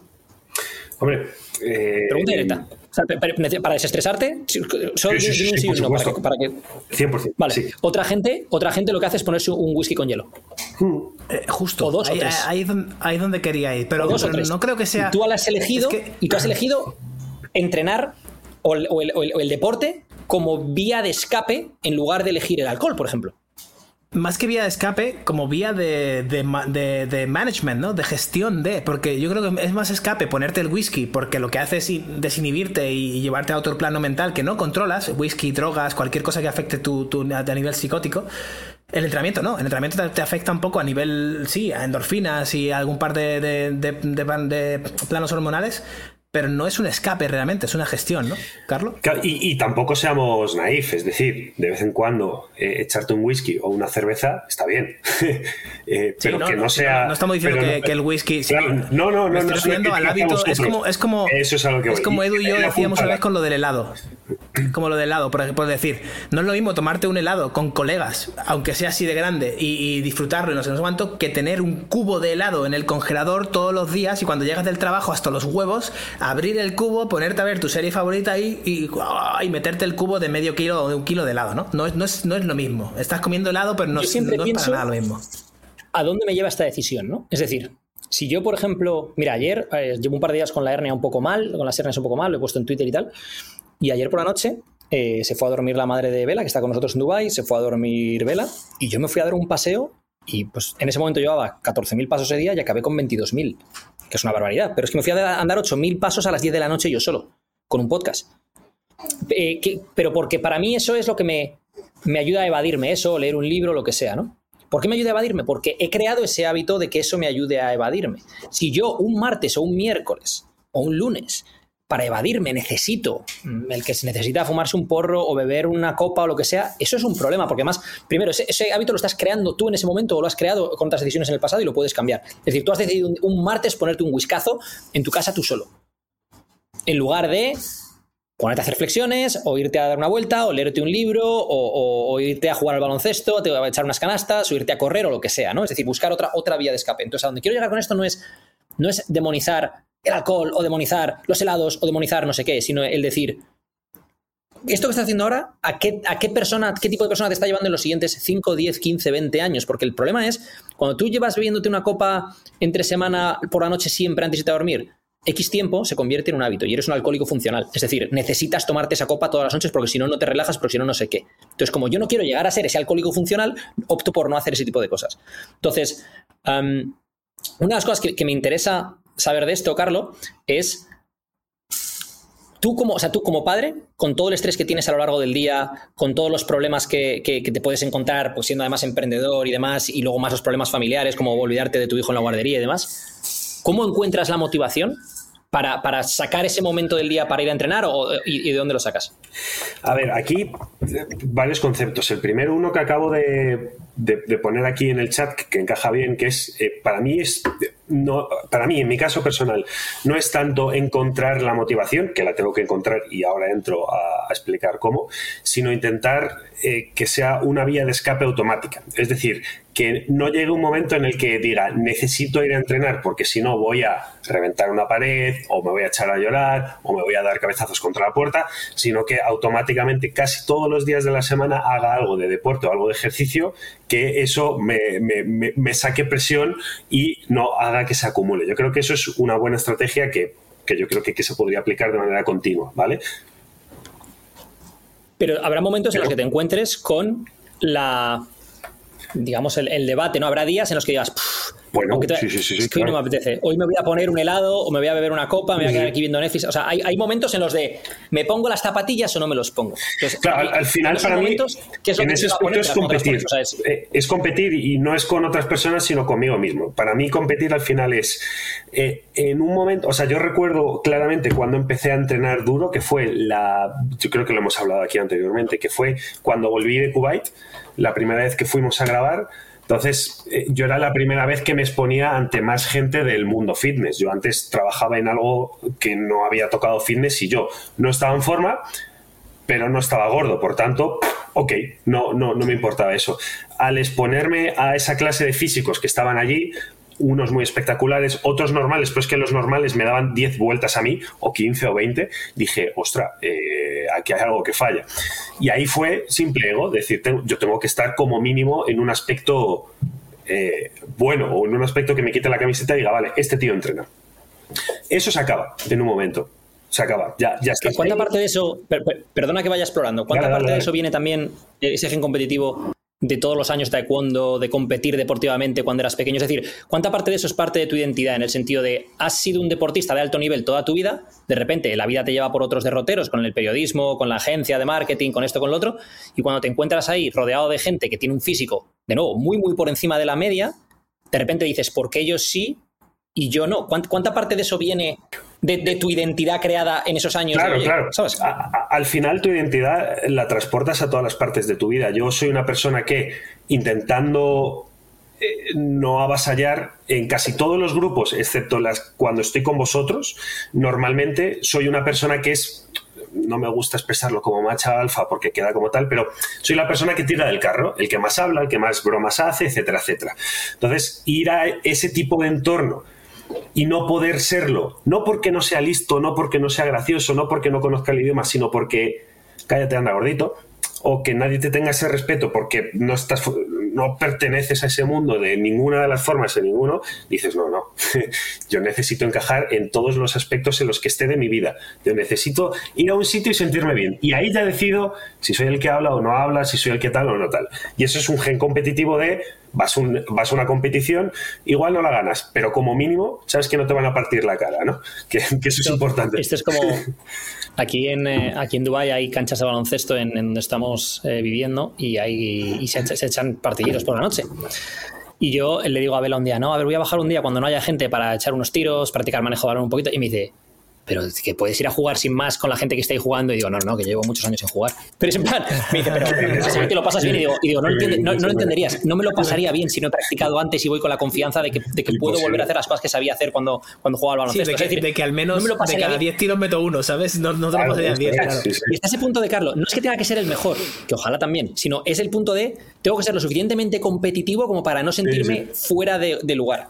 Eso es. Entonces, eso es. esa parte, no, no puedo ir a- ahí, ahí sin más. Entonces, esa- volviendo una- al tema de si te pones las zapatillas o no te las, o no te las pones, eso es ese gen competitivo contigo mismo de a lo mejor pensar en, en- esto hemos hablado mucho, ¿no? Del tema ahora que estamos, quiero decir, somos tres personas de mediana edad ya. O sea, estamos en una edad en la cual ya vas viendo, coño, los 40 están ahí, los 50 no están tan lejos, hace nada tenía 20, ¿no? Ese punto de a dónde me llevan las decisiones que estoy tomando hoy. Porque cuando tienes 20 no lo piensas tanto. Las decisiones que tomas hoy, va, pero a los 25, pero ya no lo piensas tanto. Pero ahora, coño, si tienes amigos, yo tengo bastantes amigos de 40 y 40 y pico y, y 40 y largos también, y los tienes de todos los colores y, muy de la mano de los hábitos y las decisiones que han ido tomando en, pues, sus últimos 5 o 10 años de vida. Entonces, No sé si he contado yo aquí lo de la piscina. Estamos llevando a, a, a que aprenda a nadar a una piscina que está en el portal de al lado de mi casa. Debajo, donde debería haber un parking, hay una piscina. No me preguntes por qué, pero hay una piscina. eso en tu barrio, es que tu barrio es así. Tu barrio Sí, es sí, así. sí, Hay parking. Eh, y bueno, eh, normalmente vale, pero ese, ese, ese viernes en concreto pude ir yo, etcétera, etcétera, ¿no? Y salgo de la piscina y nos estamos cambiando y le digo, vale, estarás, estarás contenta, ¿no? Con Tonito, ¿no? Estarás contenta. Y me dice, ¿por qué? Digo, ¿lo has visto a los demás padres? me dice, pues no me había fijado. Y yo, vamos a ver, vamos a ver, vamos a ver. Vamos a ver, venga, venga, mentirosa. Estoy, eh, o sea, soy el que más en forma está con una diferencia brutal del resto y no te fijas, no se fijó, pero yo sí, yo, yo entré en la piscina, me quité la sí. camiseta. Sí, se fijó. dije, Ale, Ale, sé que esto no lo escucharás, pero aunque sea, te mandaremos el corte, pero Claro. te fijaste, no te vas a. te fijaste. Y son, son, son estas pequeñas cosas del día a día que te hacen encontrarte mejor contigo mismo. Al final no es, "Buah, soy un macho alfa y quiero ir al gimnasio y levantar más peso. Es, son pequeños detalles como en ese momento me quito la camiseta y digo, anda, que igual puede haber un tío que esté muy mazado. Me da igual, ya no soy el gordito en esa habitación.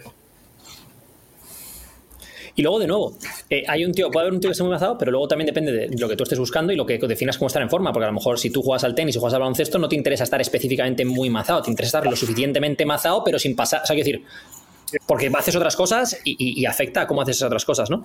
Ahora que has dicho lo de Ale y lo de ir a la, a la piscina, ¿cómo, ¿Cómo os coordináis para entrenar eh, eh, vosotros? O sea, porque Ale también está entrenando, eh, ¿no? Me Sí, dijiste que sí, empezando sí, a entrenar. O sea, ¿cómo, cómo hacéis? Bueno, aquí lo básico son dos cosas. Uno, que tu pareja tenga, no sé si ese gen competitivo, sino el que debe estar en forma también. Yo creo que eso es fundamental para tener una relación de igual a igual. Igual que le puede gustar este tipo de cine o le puede gustar igual, tiene que tener ese gusto de ir a entrenar y de verse bien, etcétera, etcétera. Y eso lo tenemos. Y lo otro es pues organización, planificación, como decíamos en 12. Es decir, oye, ¿tú ibas a entrenar? Sí, ¿a qué hora? A esta hora, vale. Yo quería ir a, a esa hora. ¿Podemos dejar a Mauro con no sé quién, ir a entrenar? ¿Qué tal? Sí. O, oye, no, hoy no lo podemos dejar con nadie. Vale, pues vete tú primero y después voy yo. Vale, Pero si no tú ya entras en la no mentalidad de... lo dejamos en la guardería una hora más. Claro, y vamos a entrenar. entrenar. Pero claro, si tú ya te planteas tu día como, Puf, es que claro, es que ella tiene que salir de trabajar y después yo tengo que salir de trabajar y tenemos que... Si ya, si ya, si esa realidad ya existe, si es complicado, sí, vale. ¿Cómo solucionamos este problema? Igual que soluciona, lo hemos hablado aquí mil veces. Intenta ser igual de bueno en tu trabajo, o sea, intenta ser igual de bueno en tu salud o en tu día a día como lo eres en tu trabajo. Tú en tu trabajo vas a tener que resolver problemas en tu día a día normalmente, ¿no? Pues intenta hacerlo también en, en- en la parte de, tu salud, con tu pareja, con tu...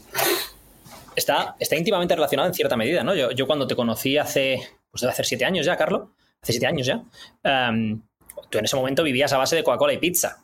Ah, yo sé la carga laboral que has tenido en el último año más o menos, y si hubieras seguido por el camino de vivir de Coca-Cola y pizza, difícilmente hubieras podido aguantar eh, No, no, no, al- no. a todos los niveles la carga laboral que, que- que has tenido en el último, en el último año. Tanto a nivel emocional de, de- de- las vías de escape, como a nivel físico, eh, el descanso, eh, todo. O sea, quiero decir, ¿sabes? Al final, tu, tu salud. Bueno, es que es como, si, o sea, es como si tienes un coche que no le cambias el aceite o que no le haces las revisiones o lo que sea, pero luego pretendes que ese coche corra, responda cuando tú quieres que responda, eh, no te dé ningún problema. Eso es lo que hacemos con nuestro cuerpo, ¿no? Al final, Sí. tú quieres que tu cuerpo responda en tu día a día tan- para lo que tienes que hacer, pero a lo mejor no le estás cambiando el aceite, no lo estás cuidando, no lo estás. No sé.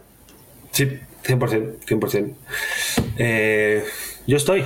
Última pregunta, ¿Habéis visto? Uy, última pregunta. No, no estás. Última Uh. pregunta, casi te escapas. Última pregunta. Um, como tú eres un tío que sé que te gusta hacer otros deportes, um, y de esto también puede, puede hablar Alberto, eh, después de que nos des tú tu respuesta, también Alberto nos puede dar la suya. eh, quiero saber cómo combináis.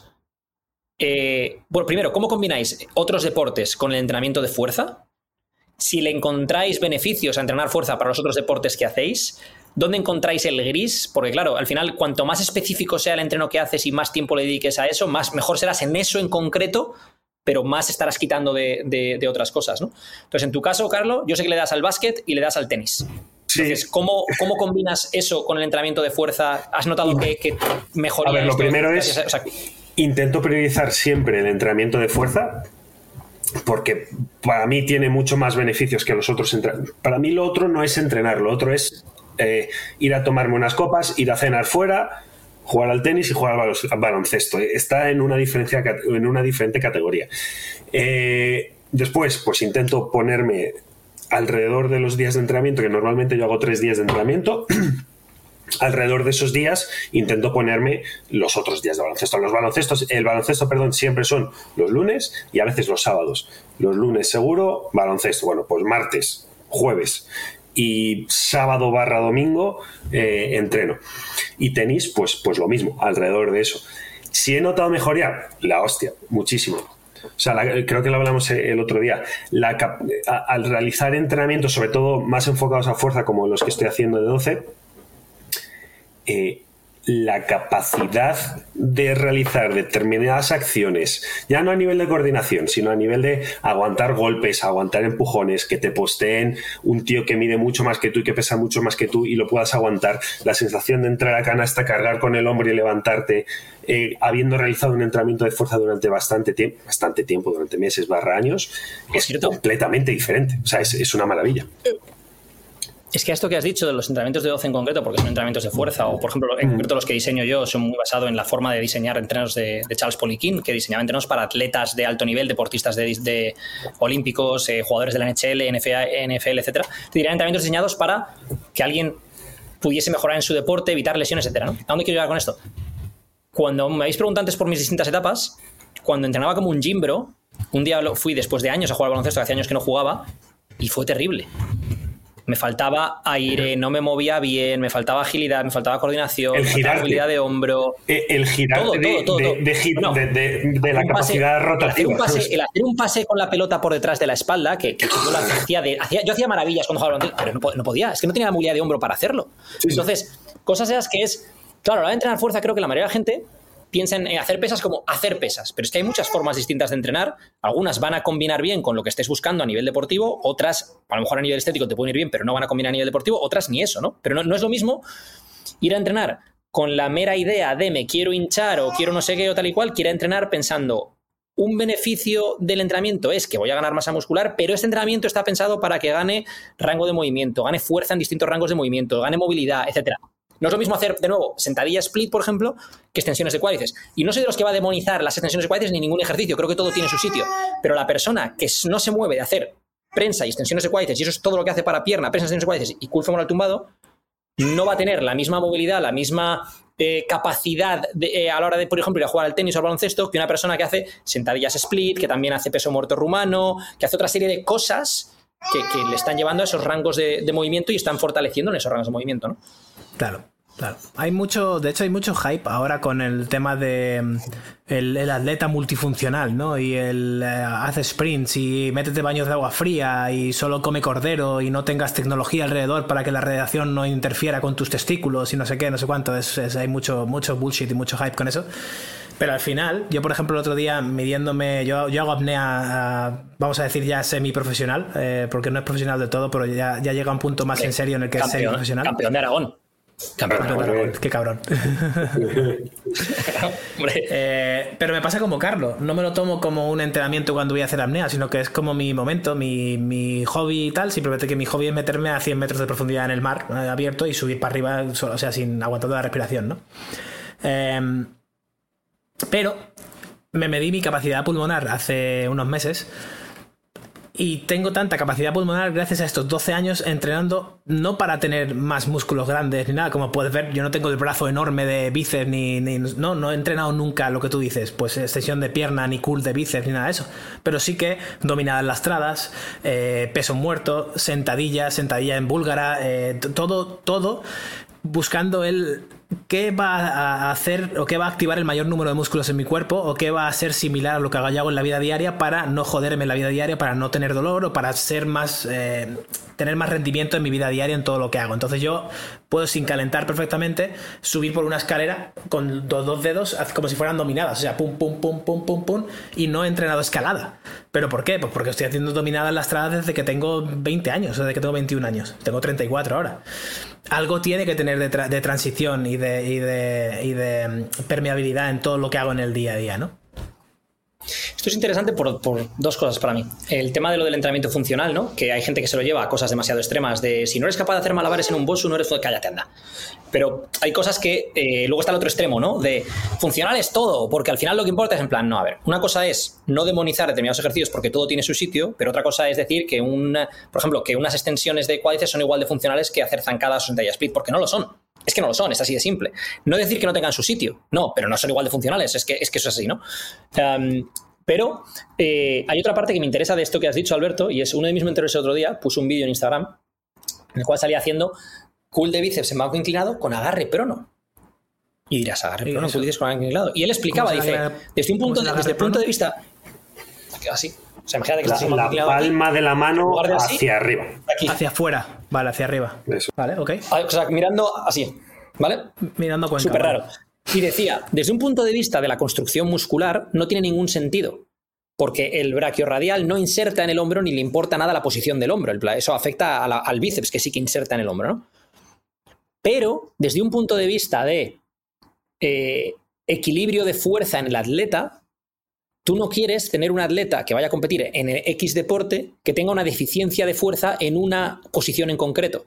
Entonces vas a tener que rotar determinados ejercicios, no porque sean los que más sentido tienen a nivel de ganancia muscular, sino para evitar deficiencias de fuerza en determinados agarres o en determinadas posiciones o lo que sea.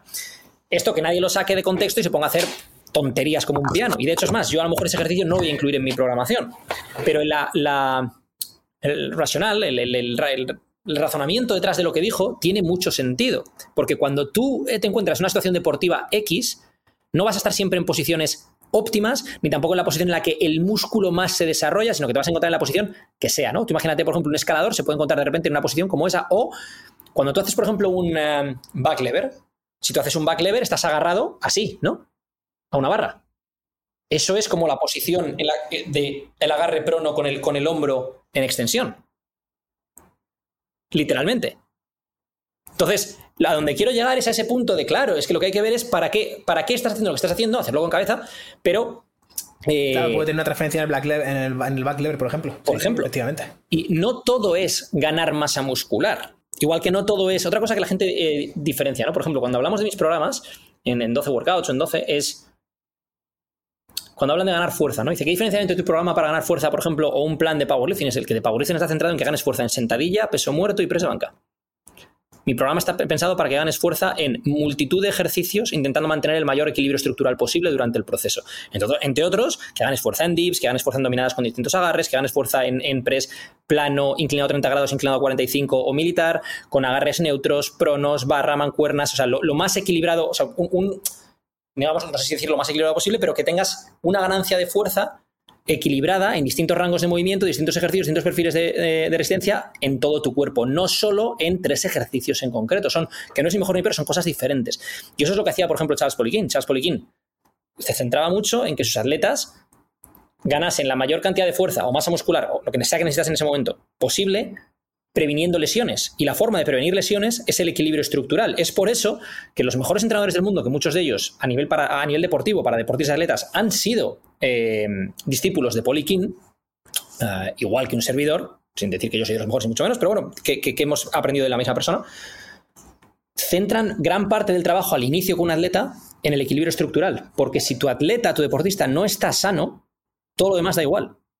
Porque al final va a estar construyendo un castillo de naipes con un naipe mal colocado y se te va a caer el castillo entero. Entonces, lo más importante es, crear ese equilibrio estructural antes de empezar a hacer otras cosas, o mientras y durante se hacen otras cosas, o al menos volver a ese equilibrio estructural cada suficiente tiempo como para evitar esos problemas que te puedes encontrar en, un futuro. Por eso me ha, me ha, gustado especialmente lo que ha dicho Carlo de su propio entreno, porque sé que los entrenos que sigue son los míos, y, esa parte, pues a mí me llena de orgullo y satisfacción el ver que tiene transferencia específica a deportes, incluso, aunque no los haya pensado específicamente para baloncesto o para tenis, pero de esto me preguntan mucho en redes sociales. Oye, ¿me puede valer tu entreno para fútbol o para tenis o para baloncesto? Y, siempre les digo, mira, una preparación deportiva tiene dos aspectos fundamentales.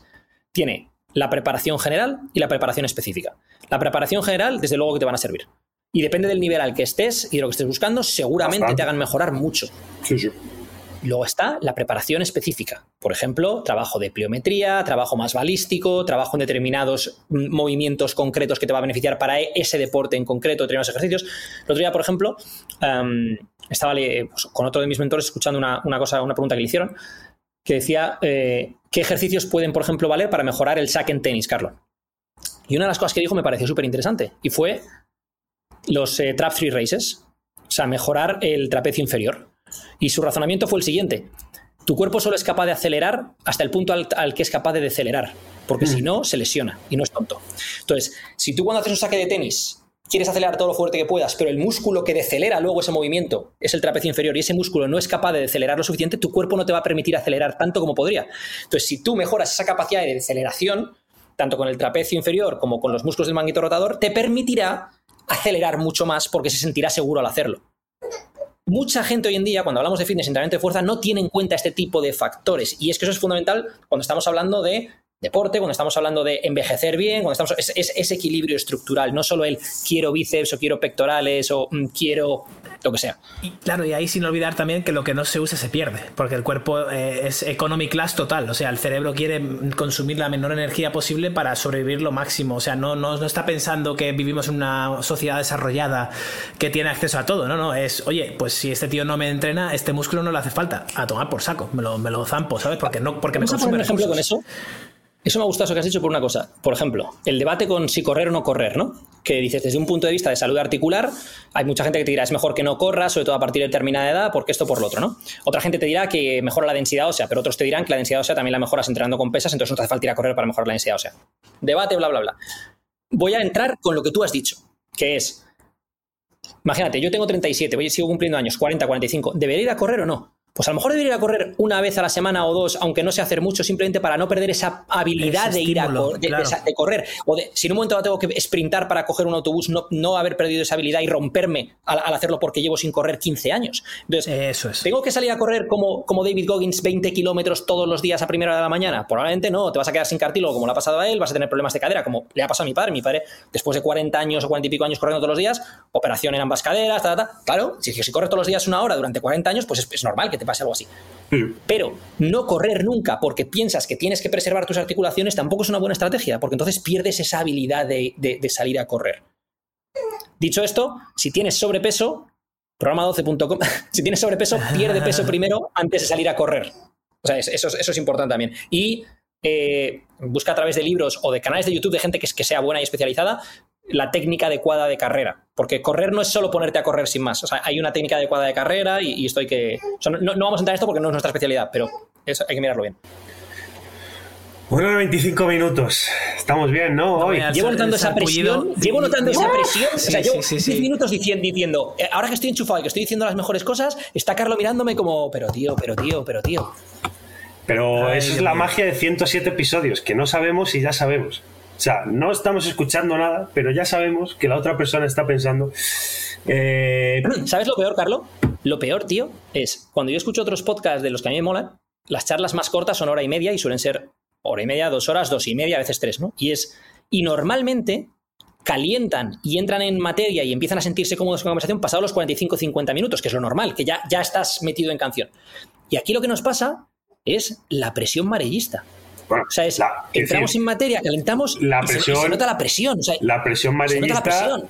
y que tampoco es que nuestras agendas sean las mejores del mundo como para hacer podcast También de dos horas y media, tres. Es verdad. Claro. Pues, si hasta no, hasta que no vivamos del podcast únicamente, pues no podemos Claro. hacer podcast de tres horas. Así que, de nuevo, si Oye, hacemos de tres un horas, pues hacemos o algo. un- Claro, Patreon. ¿cuánto nos hace falta al año? No sé, para vivir los tres. Eh, 200.000 pavos 20k de- cada de- uno de- al mes, 200, 600 mil, más o menos, 700 A ver, ¿qué, qué tenemos? ¿2.500 escuchas, 3.000 por episodio, digamos?